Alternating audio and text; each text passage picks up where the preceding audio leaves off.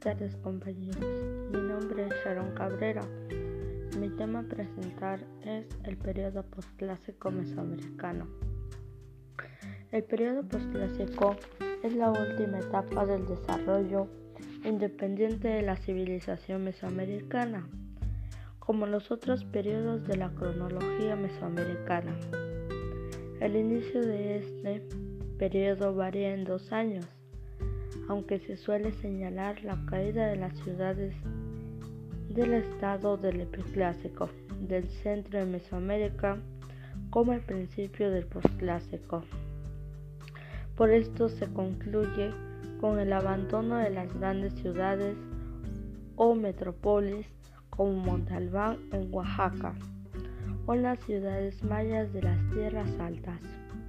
Por otra parte, el norte de Mesoamérica fue escenario de un desastre ecológico, producto de prolongadas sequías, que implicó el abandono completo de esa región.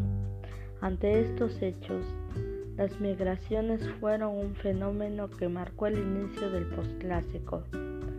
Estos cambios sociales que marcaron a las sociedades mesoamericanas ocurrieron entre los siglos 8 y 10. El final del postclásico ocurrió con la llegada de, la, de los españoles hacia la segunda década del siglo XVI. A partir de entonces ocurrió un proceso de transculturación que remodeló las culturas indígenas y sentó las bases de las culturas mestizas de México y Centroamérica.